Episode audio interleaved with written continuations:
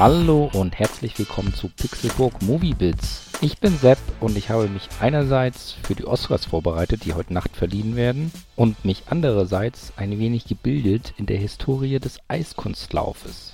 Denn ich habe eben I, Tonya gesehen.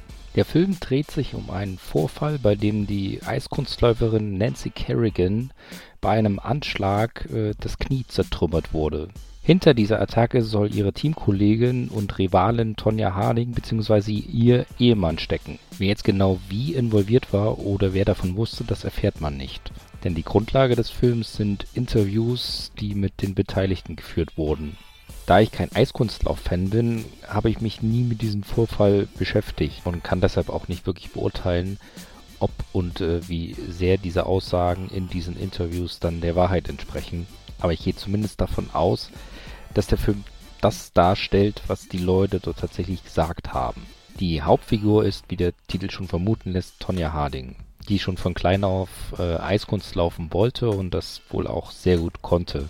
Wegen ihres Redneck-Hintergrunds und ihres Temperaments hat sie aber tatsächlich lange nicht die Beachtung geschenkt bekommen, die ihr gebührte. Dazu kommt noch, dass ihre Mutter sehr hart war oder ist und äh, ja, vielleicht sogar schon bösartig mit ihr umgegangen ist, um sie halt weiter im Sport nach vorn zu bringen. Ihren Durchbruch hatte sie dann, als sie einen äh, dreifachen Achsel als erste Amerikanerin in einer Kurzkür gestanden hat.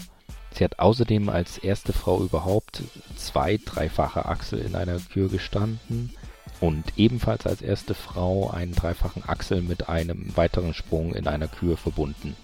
Trotz dieser Leistung passte sie aber eben nicht so gut zum Image des amerikanischen Eiskunstlaufteams, weswegen dann ihr Ehemann versucht hat, die teaminterne Konkurrenten auszuschalten. Auch wenn ich mich wie gesagt nicht wirklich fürs Eiskunstlaufen interessiere, fand ich den Film richtig, richtig gut. Zum einen ist die Story oder besser, es sind einige der Protagonisten in dieser Geschichte so schräg, dass man sich das einfach nicht ausdenken kann. Zum anderen ist der Cast auch einfach super. Margot Robbie hat ihre Oscar-Nominierung als beste weibliche Hauptdarstellerin auf jeden Fall verdient. Noch besser ist aber tatsächlich Alison Janey.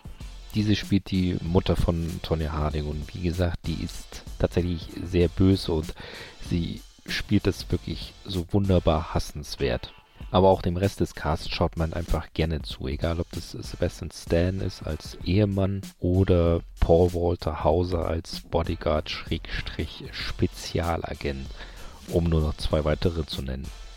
Ich habe I, Tonya jetzt eben gerade in der sogenannten Oscar Preview gesehen. Am 22. März soll er offiziell in Deutschland starten. Von mir bekommt der Film eine absolute Empfehlung, selbst wenn man mit dem Sport vielleicht nichts anfangen kann. Bin gespannt, wie der Film heute Nacht abschneiden wird. Zur Verleihung ist es noch ein bisschen hin. Vielleicht vertreibe ich mir die Zeit mit ein paar Eiskunstlaufküren.